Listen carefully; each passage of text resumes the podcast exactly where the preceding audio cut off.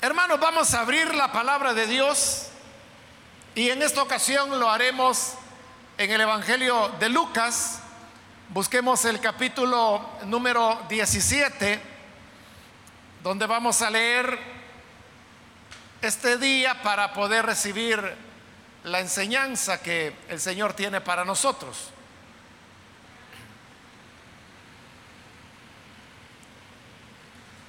Dice la palabra de Dios en Lucas capítulo 17,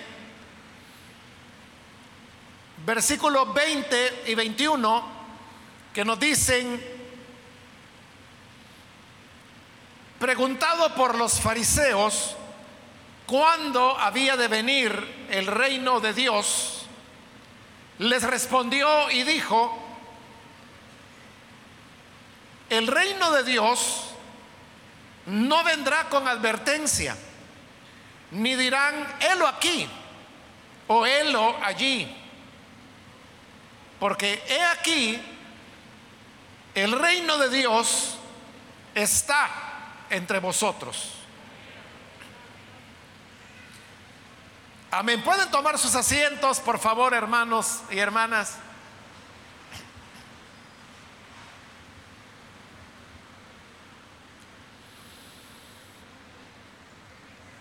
El pasaje, hermanos, que hemos leído en esta oportunidad nos presenta que llegaron a Jesús los fariseos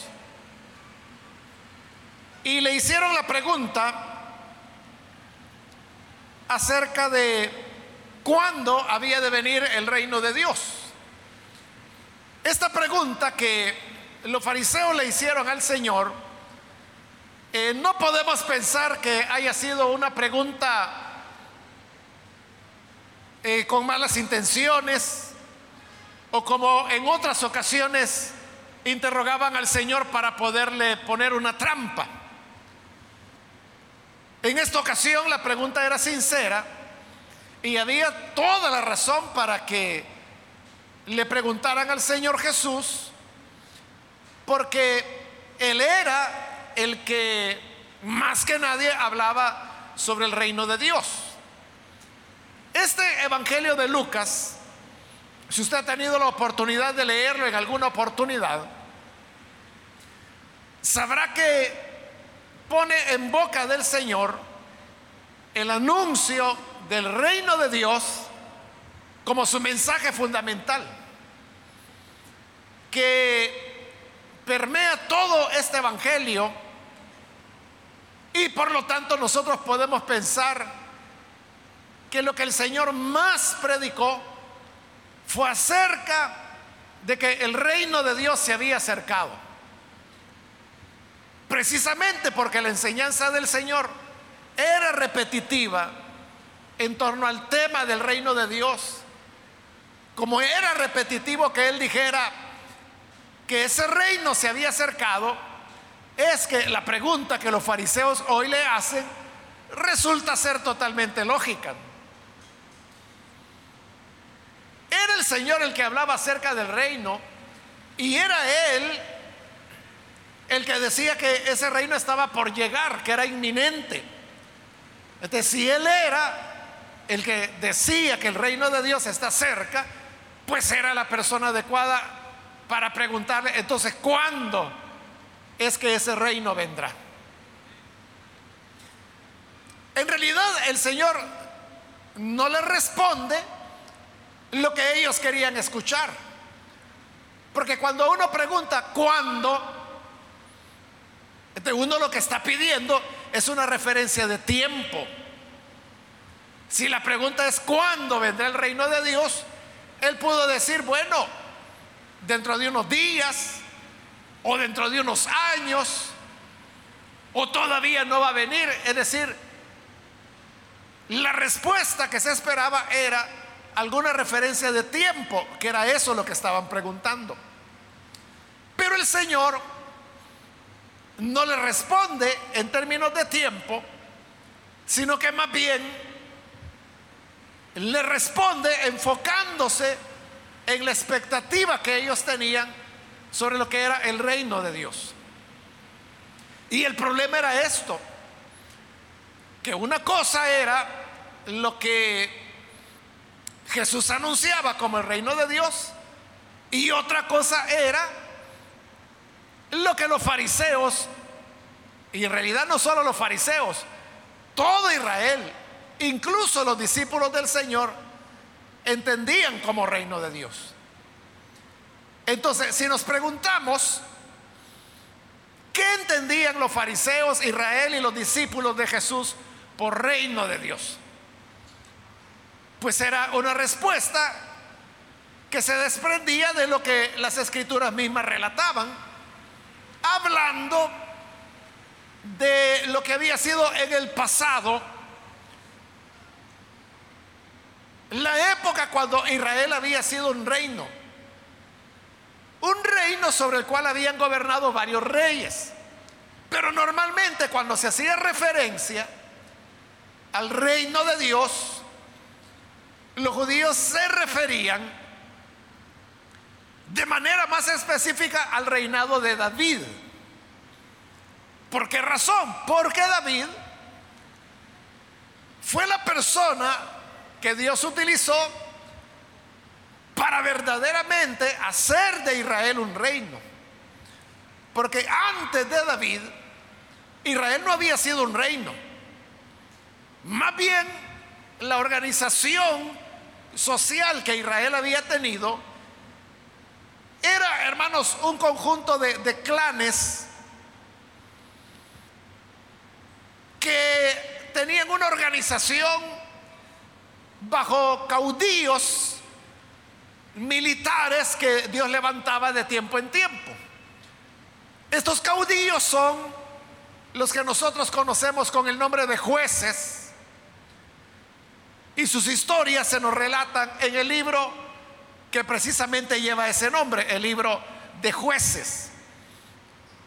Pero ese no era un reino, sino que como le digo, eran clanes familiares que estaban asociados por una historia común, por un pasado común, que era el hecho de ser todos descendientes de Abraham y de los patriarcas, y de haber salido en el éxodo de Egipto para estar ahora compartiendo la tierra que el Señor les había prometido. Desde ese punto de vista, Israel tenía una organización primitiva. Habían otras naciones a su alrededor que hablando desde el punto de vista social, político, estaban más avanzados que Israel. Porque estas naciones estaban ya constituidas como reinos. Y por eso es que al iniciar el libro de, de, de Samuel, Samuel fue ya el último de los jueces. Es ahí cuando van delante de Samuel y le piden que quieren tener un rey al igual que las otras naciones. Entonces lo que le están pidiendo a Samuel es que Israel se modernice, que alcance a los vecinos que tienen, que social y políticamente y militarmente también, económicamente también, estaban más desarrollados, más consolidados que ellos. Pero entonces Samuel lamenta que le estén haciendo esa petición porque hasta ese momento Dios había sido el rey de ellos. Era una teocracia la que habían tenido. Pero Dios le habla a Samuel y le dice, mira, no te pongas triste, porque el pueblo quiera un rey. No te han desechado a ti, es a mí a quien me han desechado. Pero quieren rey, le vamos a dar un rey. Y así es como tienen al primer rey, quien es Saúl. Pero Saúl realmente, e, él no tenía una claridad de qué hacer como rey. Él apenas dio algunos pocos pasos, como por ejemplo organizar un ejército el cual Israel nunca había tenido. Estoy hablando de un ejército profesional. Todas las batallas que Israel había librado antes era por hombres voluntarios que se ofrecían a ir a pelear en ciertos momentos de lucha, en ciertas batallas. Pero terminada la batalla volvían a cultivar la tierra, a pescar, dependiendo cuál fuera el oficio de cada uno. Pero Saúl es el primero que comienza a reclutar soldados. Es decir, hombres que están dedicados, como diríamos nosotros, a tiempo completo a la vida militar. Pero eso fue todo lo que Saúl hizo. Él no dio mayores avances en el campo de centralización de la economía. No dio avances en cuanto a elementos como centralización del culto, centralización del el poder, centralización y administración de la economía. Él no da nada de eso a pesar que reinó por 40 años. Pero luego es cuando ya viene David. Y David sí es el hombre de Dios que no solamente continúa con la profesionalización del ejército, sino que la lleva a un nivel superior a la de las naciones que le rodeaban. Y David sí centraliza la economía, centraliza la administración del país, centraliza el gobierno, centraliza el culto, porque recuerde que Él es el que lleva el arca a Jerusalén. David es el que funda una capital. Hasta entonces Israel no había tenido capital, es David quien la funda. Y en la parte alta de Jerusalén es donde construye el palacio donde él vive y el plan es que al lado Él va a construir el templo. No lo hace porque Dios se lo prohíbe, porque le dice que Él ha derramado mucha sangre. Pero David también realizó guerras no solo de defensa, sino que también guerras ofensivas en las cuales comenzó a atacar otras naciones, otros reinos lo derrotaba y el territorio de estos reinos lo anexaba a Israel. De manera que el territorio de Israel se fue expandiendo y al expandirse territorialmente, pues obviamente había más recursos económicos, mayor prosperidad del reino. Y así es como David se convierte en un rey ejemplar que establece por primera vez el reino de Israel. O, sea, hoy tenemos un rey que es David como un reino, que es ese Israel ampliado que él ha logrado construir. Justamente cuando él ya logró todo esto,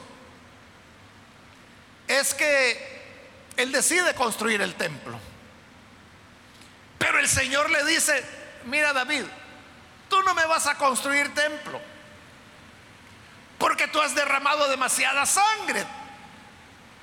Pero le dice Dios, mira, en lugar de que tú me hagas una casa a mí, yo te voy a hacer una casa a ti.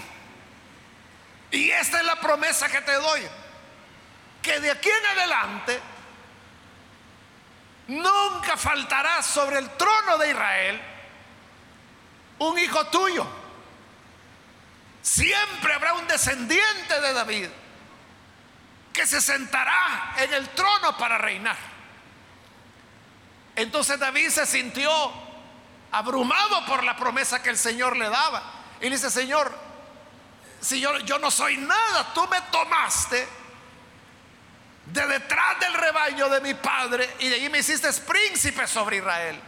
Y no te ha bastado con hacerme rey, sino que ahora vienes y me prometes que mis hijos, mi descendencia va a reinar para siempre sobre Israel.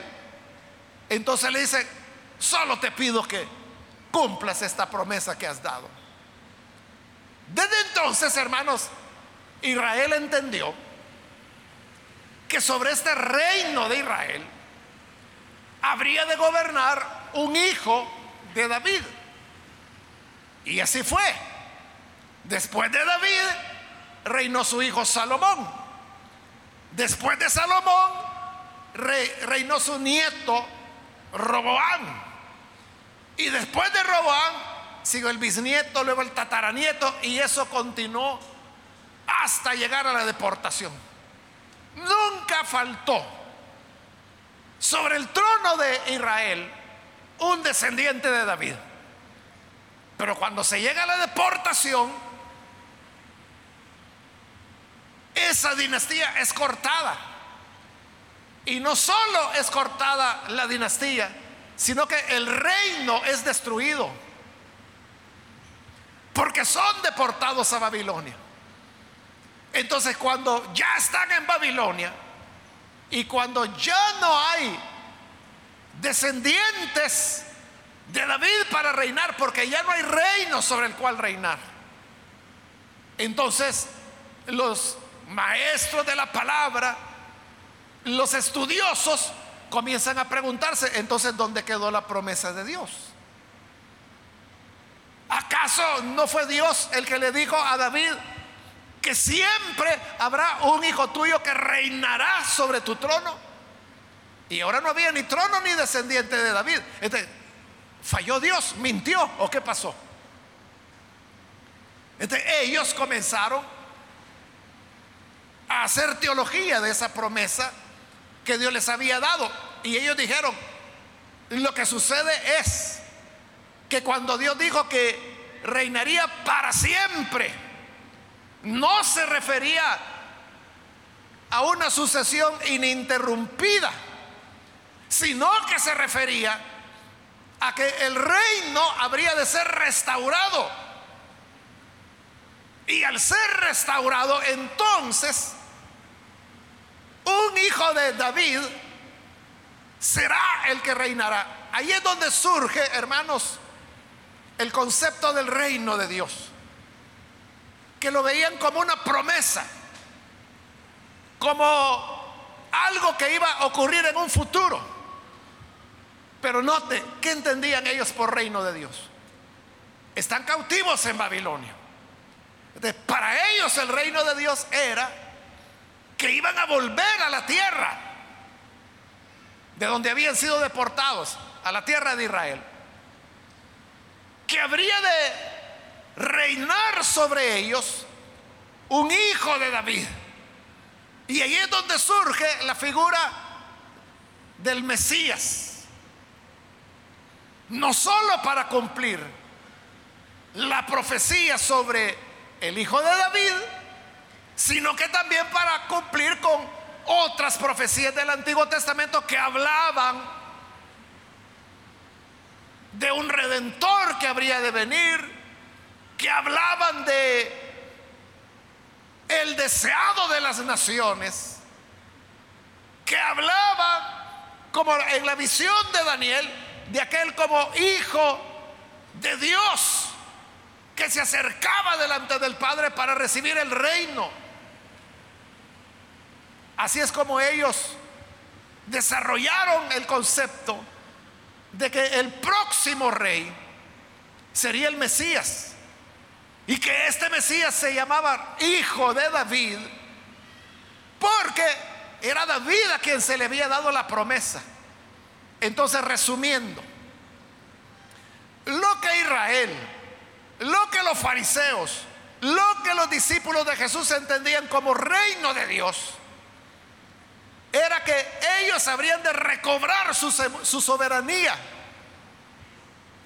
Ellos entendían que en este caso ya en el siglo primero, los romanos que eran quienes tenían control de su territorio serían expulsados para que se estableciera nuevamente el reino de Israel, que ellos le llamaban ahora reino de Dios para que reinara el Mesías, hijo de David, sobre este nuevo reino. Entonces, cuando Jesús comienza a predicar, así dicen los evangelios, que al iniciar su ministerio, el Señor dijo, arrepiéntanse porque el reino de Dios se ha acercado. Entonces su anuncio era que el reino de Dios había llegado o que se había acercado, que estaba pronto a llegar y que por eso había que prepararse a través de un arrepentimiento sincero. Entonces ellos entendieron, ya viene la liberación, ya van a expulsar a los romanos, ya vamos a ser soberanos de nuevo, vamos a gozar de nuestro territorio, vamos a tener un nuevo rey. Por eso es que cuando Jesús nació, allá en Belén, Mateo cuenta esa historia, perdón, es Lucas, Lucas es el que relata la historia, que los ángeles se le aparecieron a los pastores que estaban cuidando los rebaños en esa noche. Y el ángel les dijo, he aquí que les ha nacido un Salvador en Belén. Y entonces los pastores dicen, vamos y vamos a ver si es cierto esto que los ángeles nos han dicho. Llegan y encuentran a María, José y el niño y lo adoran. Mateo habla de los sabios del oriente que vienen preguntando, y esa era la pregunta, ¿a dónde está el rey de los judíos que ha nacido? Están preguntando por el rey, porque su estrella la vimos en el oriente. Entonces, como era un rey el que había nacido, van al palacio. ¿Dónde estaba el rey? Que era Herodes. Y a él le van a preguntar, ¿a dónde está el rey de los judíos que ha nacido? Porque quizás ellos pensaron que era un descendiente de Herodes. Y Herodes les dice, ¿qué? Rey de los judíos. Pues mire, no sé nada de eso. Pero manda a llamar a los maestros de la palabra y le dice, oigan, ¿a dónde dice la profecía que va a nacer el rey? Ah, le dijeron, fácil, eso está en Miqueas, en Belén de Judea. Entonces le dice Herodes a los sabios que han venido de Oriente, vayan a Belén y se encuentran al niño, ahí me vienen a avisar, porque yo también quiero ir a adorarlo. Y Herodes lo que quiere es matarlo, porque los mismos sabios le han dicho que andan buscando al rey de los judíos que ha nacido. Pero él es el rey, Herodes es el rey. Entonces el que ha nacido, ha nacido para derrocarlo. Entonces tiene que eliminarlo. Entonces los sabios van, encuentran a Jesús, le adoran, le entregan regalos, que dice Mateo que fue oro, incienso y mirra. Entonces con, con estos regalos que le dan al Señor, es como José y María cubren los gastos de crianza del Señor Jesús, por lo menos durante un tiempo. Pero luego el Señor les habla y les dice que no tienen que volver a Herodes, sino que tienen que irse por otro camino. Y ellos obedecen y Herodes queda burlado. Por eso es que las personas le decían a Jesús, hijo de David, porque veían en él el cumplimiento de la promesa que ya el rey había nacido y por lo tanto eso concordaba con lo que Jesús anunciaba que el reino de Dios se ha acercado. Eso es lo que ellos entendían. Pero eso no era lo que Jesús estaba anunciando. El anuncio de Jesús, el reino de Dios que Jesús enseñaba, sí tiene un elemento literal sobre esta tierra. Es decir, el reino de Dios se va a establecer sobre esta tierra. Eso es así. Pero eso no era lo más importante para Jesús. Lo más importante era que al venir el reino de Dios, la voluntad de Dios sería hecha sobre la tierra. Eso es lo que él anunciaba. Entonces vea, lo que entendían los judíos era una cosa, lo que Jesús enseñaba era otra. Y le dije que hasta los discípulos del Señor, sus apóstoles, hasta el final, ellos seguían esperando un reino así como los judíos lo entendían, que era la toma del poder. Por eso usted recordará que aún la noche, cuando el Señor fue detenido, cuando estaban, cuando él estaba orando en el huerto, usted recordará que aún ahí cuando capturan al Señor, Pedro saca la espada, porque él cree que ha llegado la hora de luchar, porque ahí es como la chispa que va a desencadenar la rebelión para la toma del poder. Pero Jesús le dice, guarda, vuelve la espada a su vaina. Y le pregunta, ¿acaso la copa que el Padre me ha dado no la he de beber? ¿O no crees, Pedro, de que si yo le pido a Dios que me libre, Él no enviará una legión de ángeles para defenderme? Pero si yo pido eso, entonces ¿cómo se va a cumplir la escritura?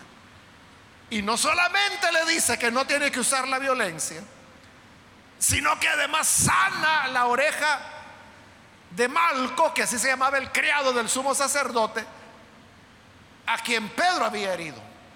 Entonces le sana la oreja, lo restaura y él se deja capturar.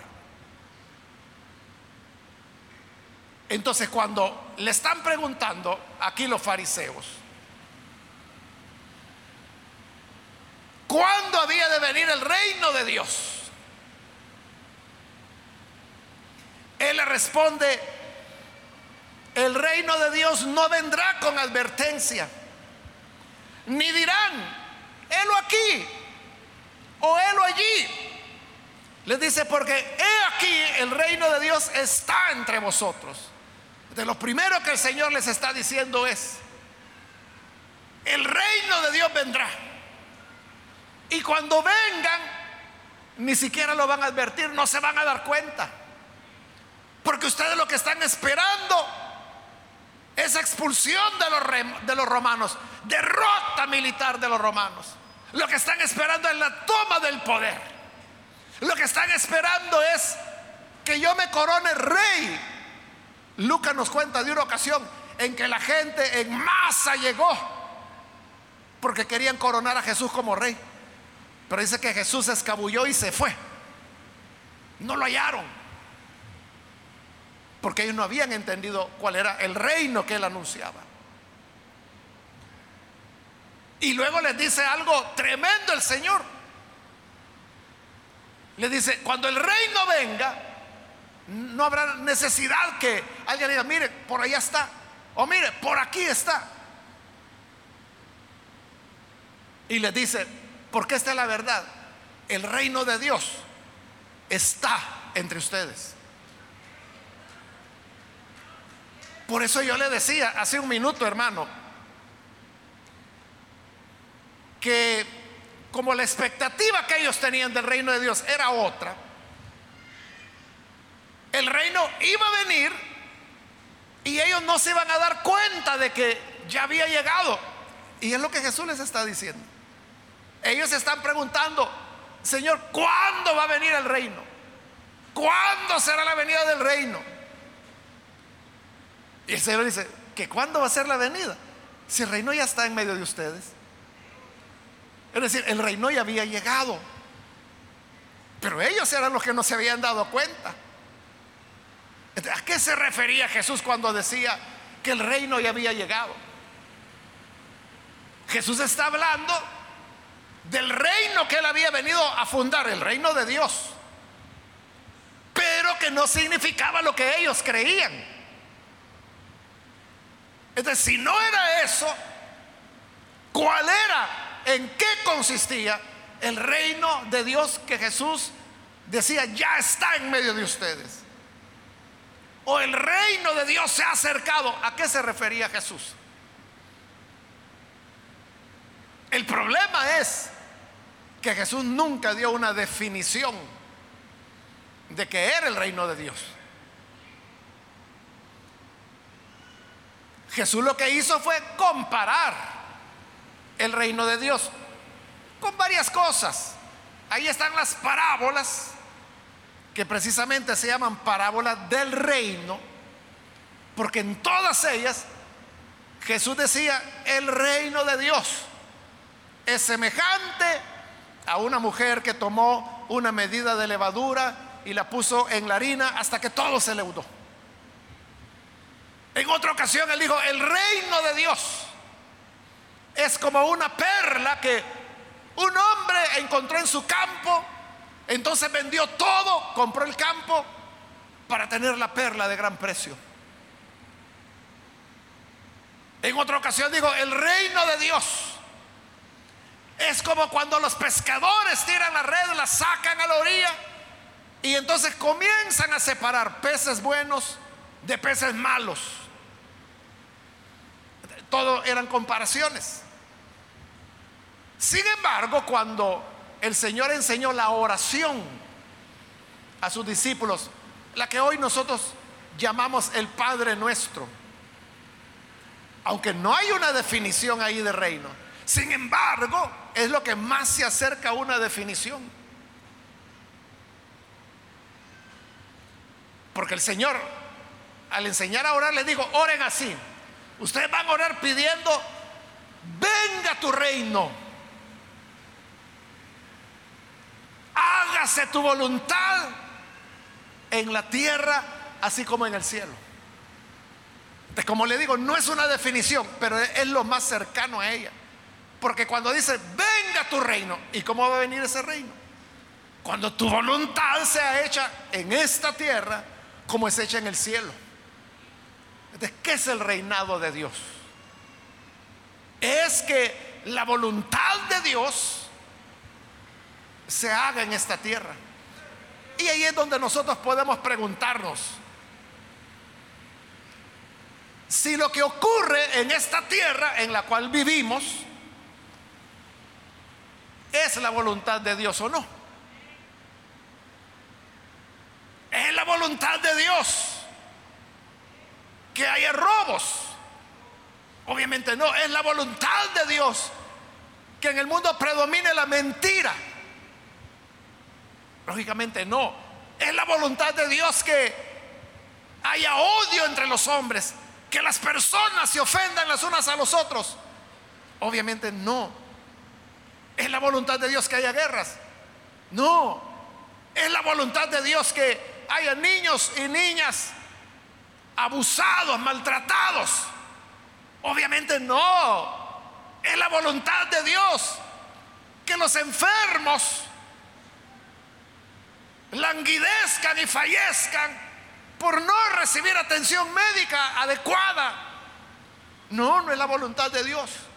¿Es la voluntad de Dios que haya pobreza? No. Es la voluntad de Dios que las personas coman salteado, como decimos. No. Entonces note que mucho hace falta que el reino de Dios venga. Y entonces, ¿qué es lo que Jesús anunciaba? Cuando él decía, el reino de Dios se ha acercado para él el, que el reino de Dios se había acercado era que nosotros los seres humanos comenzáramos a tratarnos de manera distinta los unos con los otros. Y por eso es que él dijo, haz el bien al que te aborrezca, al que te persigue, bendícelo al que te golpee en una mejilla, vuélvele la otra. Al que te pida prestado, no se lo cobres. Amen a sus enemigos. No se venguen por ustedes mismos, sino si tu enemigo tiene sed, dale de beber. Si tu enemigo tiene hambre, dale de comer. Juan el Bautista, que también anunció el reino de Dios, él dijo, el que tenga dos camisas, de una al que no tiene. El que tiene alimento, comparta con el que no tiene.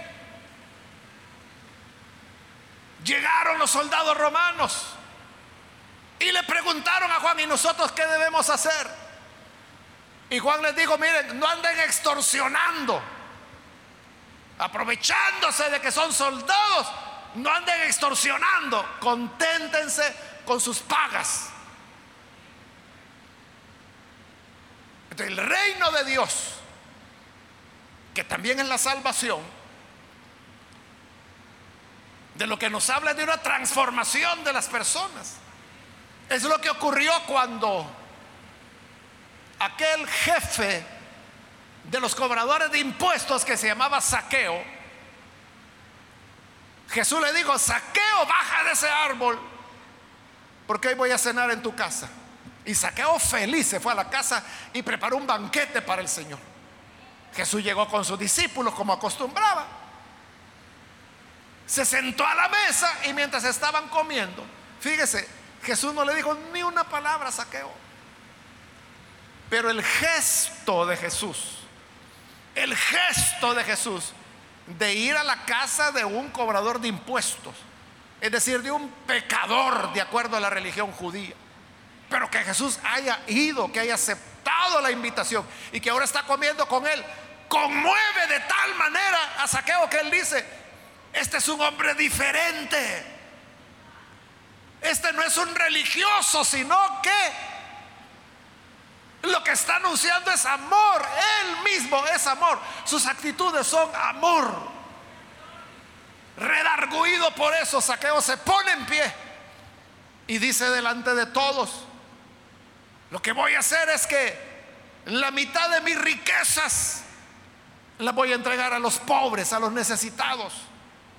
Y si hay alguna persona a la que yo haya estafado, le voy a devolver cuatro veces lo que le estafé. Y él había estafado a muchísimos, porque eso es lo que hacían los publicanos o cobradores de impuestos. Y él era el jefe de los cobradores de impuestos. Cuando Saqueo dijo eso, Jesús dijo, la salvación ha llegado a esta casa.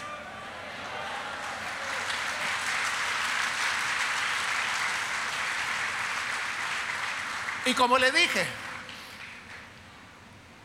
salvación es un equivalente al reino de Dios.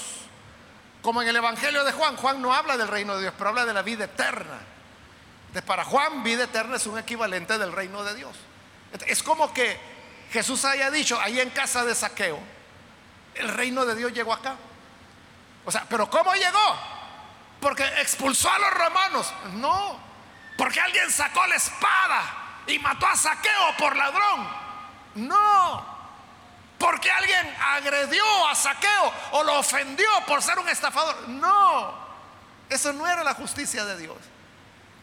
El reino de Dios llegó porque Saqueo de ser ciertamente un vulgar ladrón, hoy se había convertido en un en alguien que quería ayudar al necesitado. Que la mitad de mis bienes, dijo, la voy a repartir entre los pobres. Hermano, piénselo.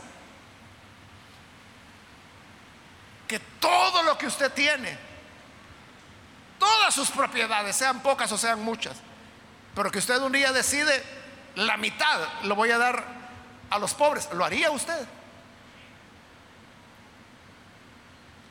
Y si usted no, si yo no tengo nada, no tengo nada que repartir, algo tendrá. Comenzando por lo que tiene en la bolsa. Le daría la mitad a los pobres. O si tiene un carrito, aunque sea de esos que solo en bajada caminan pero estaría dispuesto a venderlo y la mitad de la venta dársela a los pobres. O si tiene muebles, tiene refrigeradora, tiene cocina, tiene ropa, tiene juego de sala, juego de comedor. Estaría dispuesto a vender todo eso y la mitad dársela a los pobres.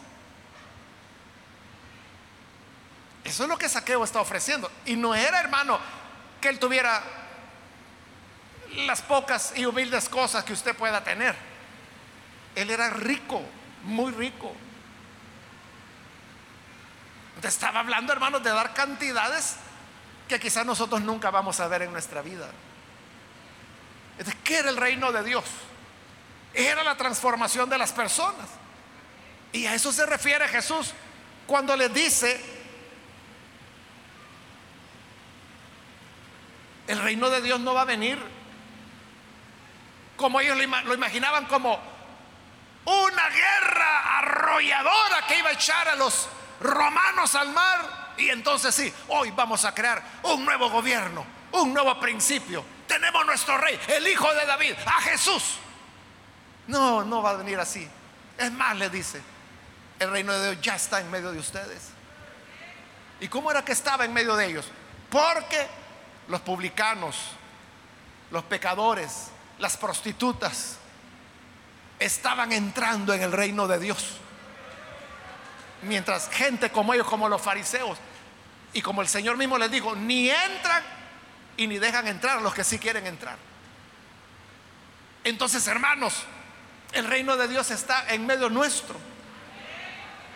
La gran pregunta que debemos hacernos es que si nosotros pertenecemos a ese reino, ese reino ya llegó a nosotros o nosotros hemos entrado en ese reino. ¿Y cómo podemos saber si hemos entrado en ese reino o no?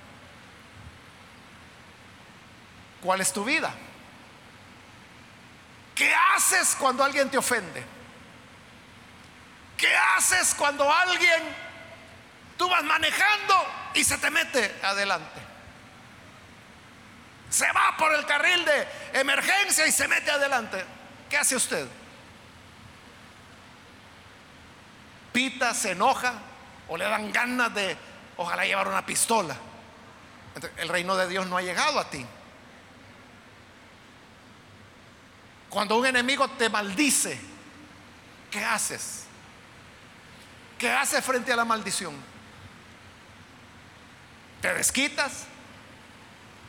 ¿O profieres maldiciones iguales o peores que de las que te han dado? ¿O haces lo que Jesús dice? Al que les maldiga, bendíganlo. Pero está hablando de un bendecir sincero, honesto. Si tu enemigo tiene sed, dale de beber. Pero ¿qué haría usted? Así te quería ver. Mira lo que Dios ha hecho. Así te quería ver rogándome un bocado de pan. No. Lo que el Señor dijo, si tu enemigo tiene hambre, dale de comer. Eso es que el reino de Dios ha llegado a nosotros. Si nuestra vida está dominada por el amor, por la compasión hacia los demás, por la misericordia, por lo correcto, por lo justo. Si nosotros auxiliamos a los enfermos como Jesús los auxilió. Si nosotros recibimos a los niños como Jesús los recibió. Si nosotros recibimos a los pecadores como Jesús los recibió. Si nosotros vamos a comer con los sinvergüenzas como Jesús lo hizo, entonces y solo entonces el reino de Dios habrá llegado a nosotros. Y no habrá más advertencia, porque el reino de Dios está con nosotros. Amén, gloria a Dios. Cerremos nuestros ojos, vamos a orar. Pero antes de hacer la oración, yo quiero invitar a las personas que todavía no han recibido al Señor Jesús como su Salvador. Pero si este es su caso, yo quiero invitarle para que usted no vaya a dejar pasar esta oportunidad sin recibir este reino de Dios que se encuentra en Jesús. Cuando usted recibe a Jesús, usted está recibiendo al rey, al rey del reino de Dios. Si usted quiere que entrar en el reino de Dios, o que el reino de Dios lo reciba, si usted quiere ser ciudadano del reino de Dios, hoy usted puede recibir esa ciudadanía abriendo su corazón al Señor y recibiéndolo como Salvador. Si hay alguna persona que hoy necesita entregarse al Hijo de Dios, por favor, en el lugar donde está, póngase en pie. ¿Hay algún amigo o amiga que necesita recibir a Jesús? Póngase en pie. Jesús dijo, arrepiéntanse, porque el reino de Dios se ha acercado. Y hoy el reino de Dios está entre nosotros.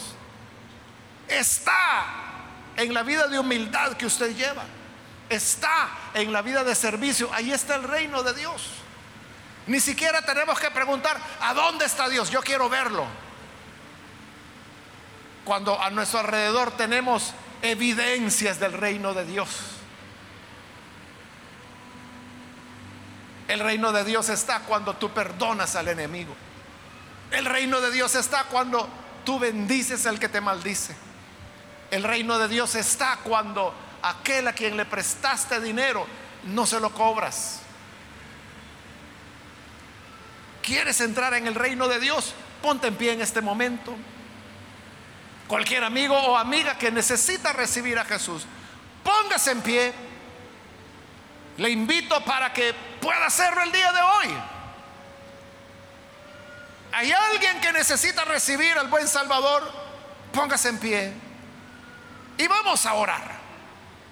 También quiero invitar si hay algún hermano o hermana que se ha alejado del Señor, pero hoy necesita reconciliarse. Ahí en el lugar donde está, póngase en pie. Si necesita recibir al Hijo de Dios, en el lugar donde se encuentra, póngase en pie. Y vamos a orar por usted. Muy bien, aquí hay una persona, que Dios lo bendiga. Alguien más que necesita recibir al buen Salvador o reconciliarse. De este lado hay otra persona, que Dios la bendiga también.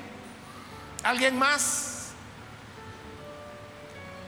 que necesita recibir al buen Salvador. Puede ponerse en pie en este momento. ¿Hay alguien más que lo hace? Venga. Queremos orar. Vamos a orar por estas personas que están recibiendo al Señor, pero queremos incluirlo a usted. ¿Quiere hacerlo? Póngase en pie. ¿Hay alguien más? Muy bien, ahí atrás hay otra persona, que Dios la bendiga. Bienvenida también a la familia de Dios. Alguien más que necesita venir. Puede ponerse en pie en este momento. Y vamos a orar. Hay otra persona. Muy bien, de este lado hay alguien más. Que Dios la bendiga. Bienvenida. Alguien más que necesita venir.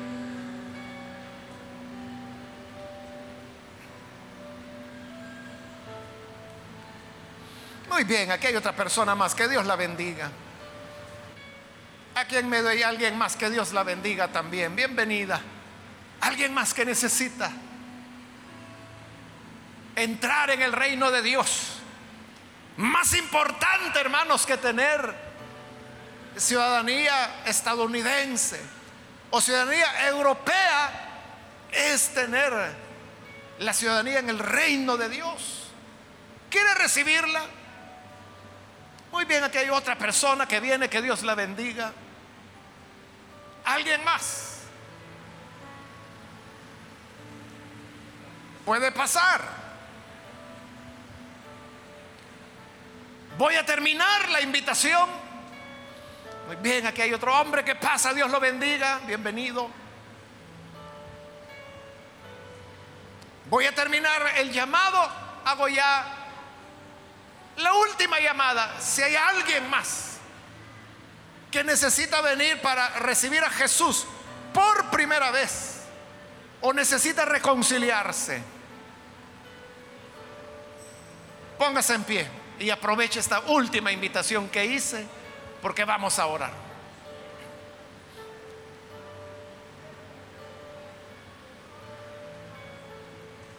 A usted que nos ve por televisión, quiero invitarle para que se una con estas personas y ore con nosotros para recibir al Señor Jesús. Padre amado, gracias por tu palabra y gracias porque tú has venido para traernos un reino de reconciliación, de amor, de perdón y de paz. Mira las personas que están aquí. También aquellos que a través de televisión, radio o internet están, Señor, uniéndose a esta oración. Perdónales. Transfórmales, Señor. Hazles ciudadanos de tu reino, donde tú, Señor, eres el rey. Y donde tú nos enseñas a poner la otra mejilla, a ser compasivos, a amarte y amar al prójimo como a nosotros mismos. Señor, que este reino que tú iniciaste y que continúa avanzando y que un día se establecerá plenamente en todo el universo, ahora avance en estas vidas, avance en sus familias, para que cada día, cada vez hayamos más y más personas que vivimos de acuerdo a este reino que tú viniste a inaugurar. Gracias te damos, Señor, por Jesucristo nuestro Salvador. Amén y amén.